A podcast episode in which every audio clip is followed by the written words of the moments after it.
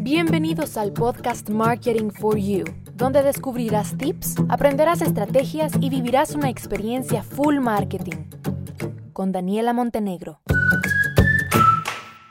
Hola, hola, bienvenidos a un nuevo episodio. Bueno, quiero disculparme con ustedes y comenzar diciendo que perdón eh, por haberme desaparecido tanto tiempo, de verdad. Bueno, en el mundo digital un par de semanas es muchísimo tiempo. Eh, la realidad es que he estado bastante ocupada trabajando en los cursos digitales, analizando nuevos canales en los que quiero incursionar para crear contenido nuevo, diferente, también seguir aportando valor, por supuesto, diferentes estrategias, más el trabajo con los clientes y me han mantenido así full de trabajo, pero no crean que los he olvidado, ¿no? Por supuesto que no.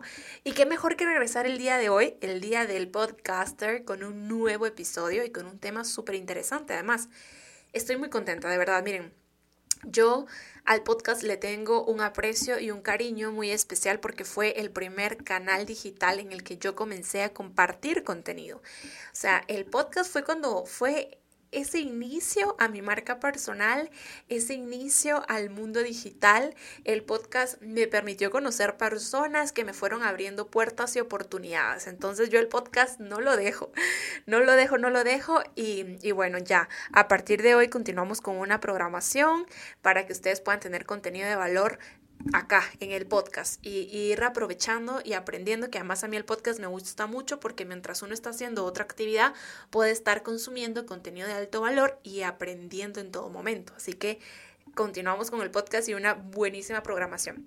Pero bueno, el tema de hoy es el famoso documental, de hecho un documental que se ha vuelto viral, que es el dilema de las redes sociales. Y realmente yo lo vi y dije, bueno, vamos a ver si esto dice algo diferente a lo que los que trabajamos en marketing digital conocemos. Me escribieron muchos mensajes por Instagram que por favor viera el documental, que cuál era mi opinión. Me escribieron en TikTok, incluso hasta en los grupos de la familia mandaron mensajes que viéramos el documental. Así que dije, bueno, ya está, lo voy a ver y voy a verlo de una forma muy objetiva. Voy a tratar de no dejarme sesgar por mi conocimiento y por mi práctica profesional del día a día en temas de marketing digital y vi el documental. A ver, ¿qué pasa? Que tenemos que dejar algo muy, muy claro y es que el mundo digital, Facebook, Google, eh, TikTok y cualquier otra plataforma digital, como todas, como todo en el mundo, son empresas.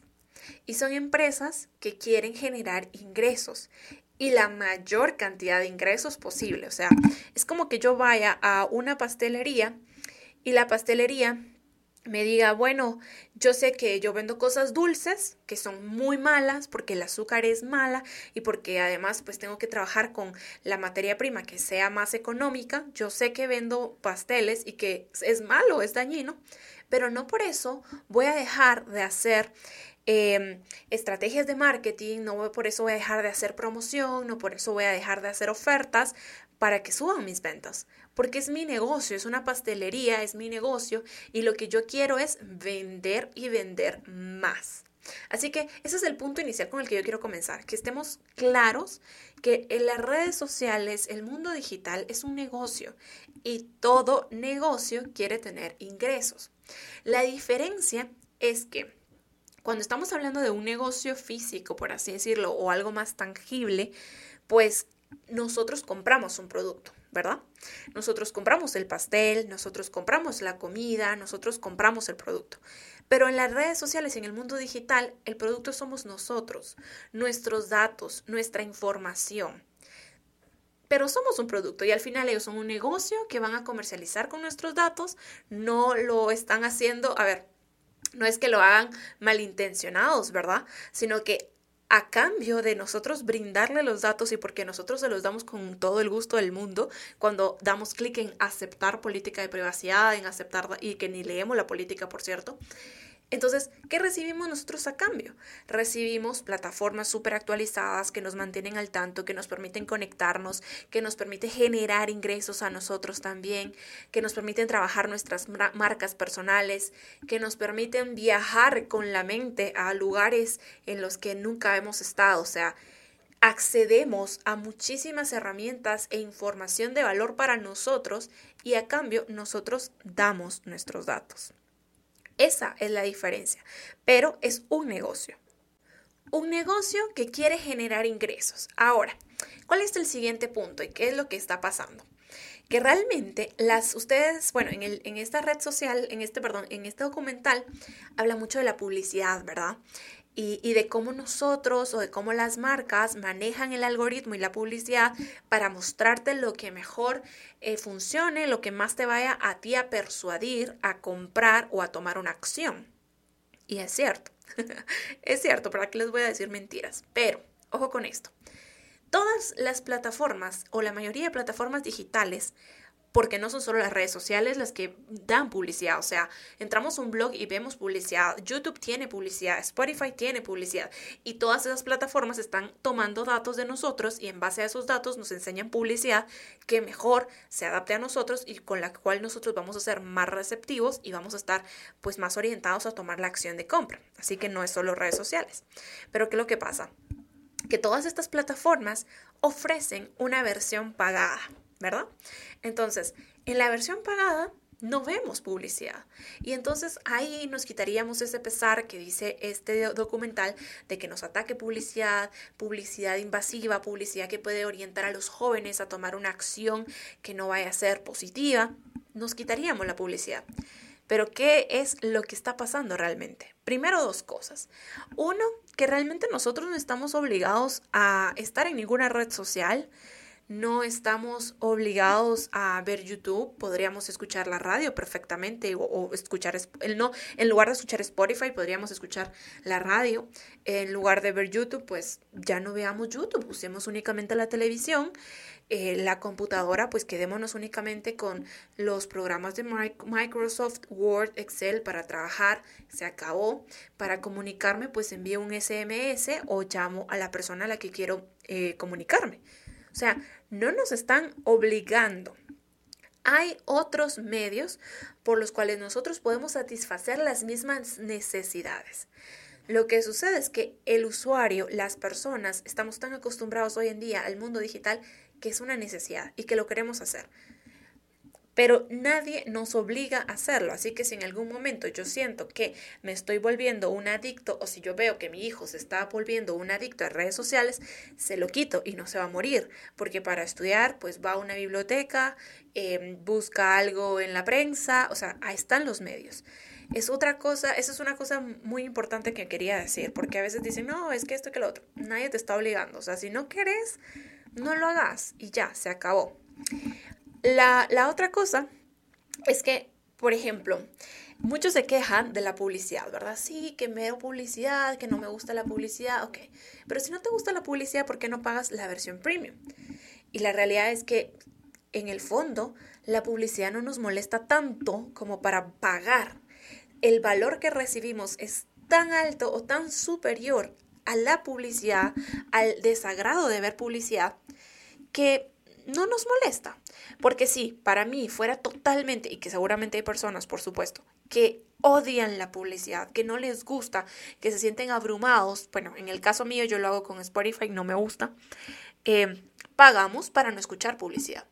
Pero hay personas a las que no les molesta tanto, entonces prefieren estar viendo videos de publicidad, escuchando publicidad, en lugar de versión, en lugar de pagar las plataformas premium para no ver publicidad. Así que ahí hay otra cosa yo lo que no es que esté defendiendo realmente las redes sociales y al mundo digital, eh, porque no es así. Lo que yo quiero eh, que dejar, por así decir, en este episodio, es que somos libres. El usuario es totalmente libre de decidir en qué plataformas quiere estar, en qué plataformas no quiere estar. Si no le gustan los anuncios, pues no le pongo anuncios. Si yo sé que mi hijo puede estar expuesto a publicidad que lo oriente a tomar decisiones negativas, pues en lugar de pagar cable, porque yo ya sé que el niño se mantiene todo el tiempo en YouTube Kids, pues pago premium para que no vea publicidad y para que vea los videos que yo permito para él. Entonces, hay opciones. Tenemos también que estar de acuerdo en que el mundo digital vino para quedarse y que cada día salen cosas nuevas, nuevas actualizaciones. Entonces, es de aprender a entenderlo, a cómo se comporta y qué podemos hacer nosotros para beneficiarnos Y sí, efectivamente habrán personas que harán mal uso de esto, pero que se queden esas personas con su mal uso, que no se involucren en nuestra vida. Cómo nosotros podemos utilizar estas herramientas para un bien, para algo positivo en nuestra vida. Ahora, eh, otro tema importante que va muy relacionado con este tema de cómo nosotros podemos utilizar el bien. Yo algo que creo mucho y de verdad cuando yo vi ese documental pensaba, las redes sociales son un reflejo de la persona, realmente. ¿Y por qué son un reflejo? Y este podcast, este episodio va a ser un poquito más largo, ¿no? Porque es un reflejo de la porque es un reflejo de la persona las redes sociales. Yo les hablo, por ejemplo, yo eh, bueno, ahí hablaba del tema de las burbujas digitales, ¿verdad? Que todos en algún momento creemos que todo el mundo está hablando de lo que nosotros pensamos y sentimos, porque es lo que nosotros vemos en redes sociales, pero la realidad es que cada persona está en una burbuja digital y en esa burbuja pues se ven cosas, o sea, en esa burbuja yo veo solo lo que a mí me interesa, solo lo que a mí me rodea y me hace pensar que todo el mundo está igual, pero cada persona está en una burbuja diferente. Entonces, por ejemplo, yo que consumo mucho contenido de marketing y de emprendimiento y de marketing digital, yo creería que todo el mundo está interesado en marketing digital. Lo creería, de verdad. O sea, porque yo desde que me despierto hasta que me duermo, consumo contenido en todas las redes sociales de la misma temática. Y esa es mi burbuja digital. Y así cada persona tiene una burbuja digital. Entonces, ese es el reflejo de la persona. Yo trabajo en marketing digital, mi reflejo es que me interesan esos temas, que por consiguiente en Google busco esos temas, en Instagram sigo a esos hashtags, en TikTok sigo a esos, a esos creadores de contenido, en podcast escucho podcast de esa temática y por consiguiente toda mi burbuja habla de eso y eso es lo que refleja mi persona. ¿Qué pasa cuando dicen, no, es que solo ven cosas negativas, es que la tasa del suicidio, es que esto, que lo otro, ok? Pero entonces, ¿qué está en su burbuja? ¿Y por qué esa persona está en esa burbuja? ¿Qué educación está recibiendo el joven o está recibiendo el niño? ¿Cuáles son sus amistades que hacen que ese joven llegue a estar en esa burbuja? ¿Me explico? Si yo educo a mi hijo con cosas positivas, si yo le digo usar las redes sociales para aprender, mira estas técnicas, si yo lo estoy monitoreando, si yo le estoy enviando videos de aprendizaje en lugar de, porque los padres muchas veces también los memes, llenan los chats de WhatsApp de memes y chistes, o sea, los adultos lo hacen, por favor. Entonces, si un adulto se esfuerza, se esmera y está en ese, y, está evaluando y está monitoreando a su hijo de qué contenido es el que consume, va a lograr que ese niño, que ese joven, genere una burbuja de conocimiento y de cosas positivas para él. No es que sea conocimiento de marketing, o sea, si es que le interesa, qué sé yo, por ejemplo, el fútbol, si le gusta mucho el fútbol al niño, si le gustan los deportes, pues eso es lo que va a recibir de las redes sociales pero va a ser el reflejo de lo que esa persona es, de, los valores de esa persona, de lo que esa persona le gusta, de lo que esa persona estudia, de lo que esa persona vive en su casa.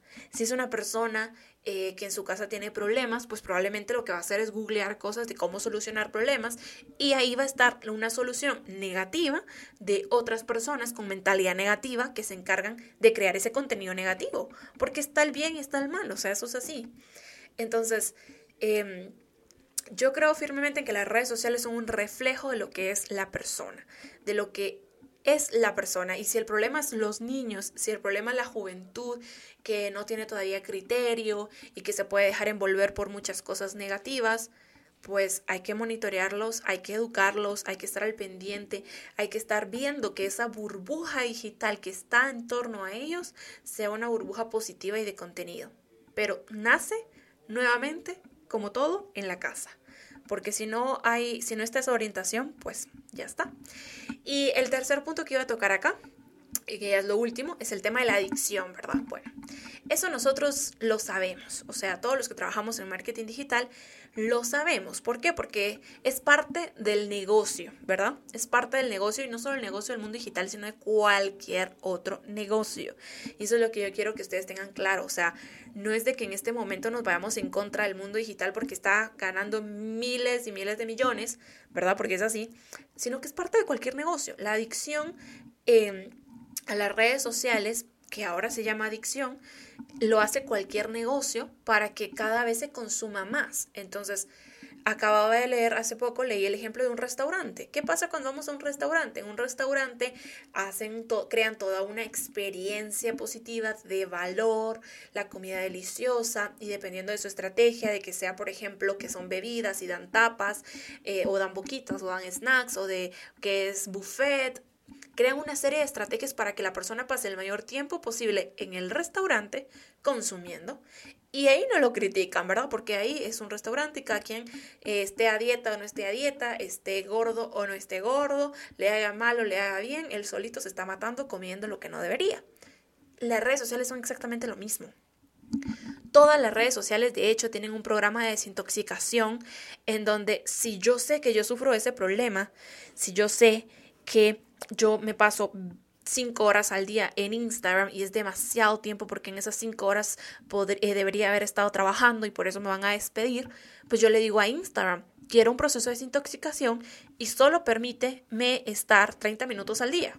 Funciona igual con TikTok, ¿verdad? Entonces, ellos nos dan esa opción. Lo que pasa es que nosotros no tenemos la voluntad de buscarlo y hacerlo.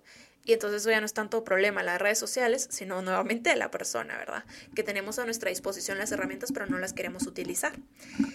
Em, el tema de la adicción, nuevamente yo lo siento un poco dramático, porque no, o sea, lo que yo quiero que ustedes eh, entiendan de mi punto de vista es que no son las únicas cosas o no, no, es lo único que genera adicción en el mundo. O sea, está, por ejemplo, está el cigarro, están las bebidas alcohólicas, ¿verdad?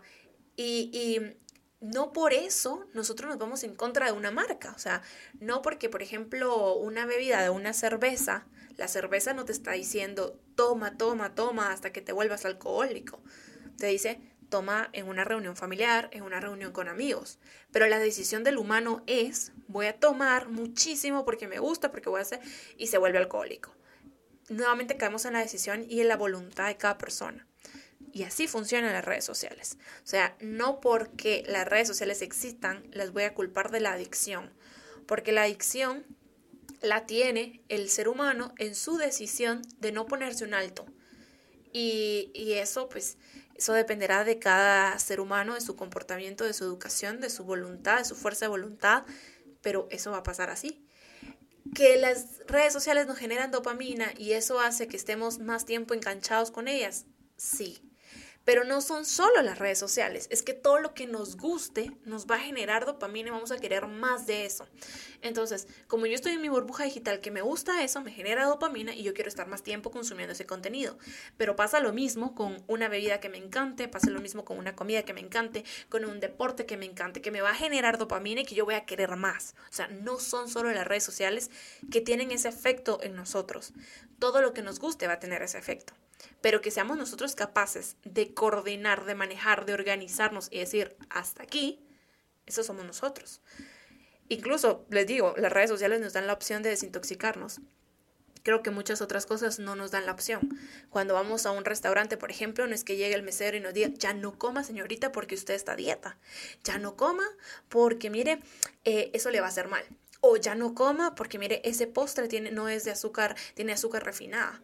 O ya no tome café, señorita, porque mire, eso no tiene stevia, está tomando azúcar normal y a usted le hace mal porque usted es diabética. Al mesero le da igual, al restaurante le da igual, ¿ok? Entonces es nuevamente nuestra decisión y nuestra voluntad de qué hacer con las cosas, con las herramientas que nos da el mundo, físicos o digitales.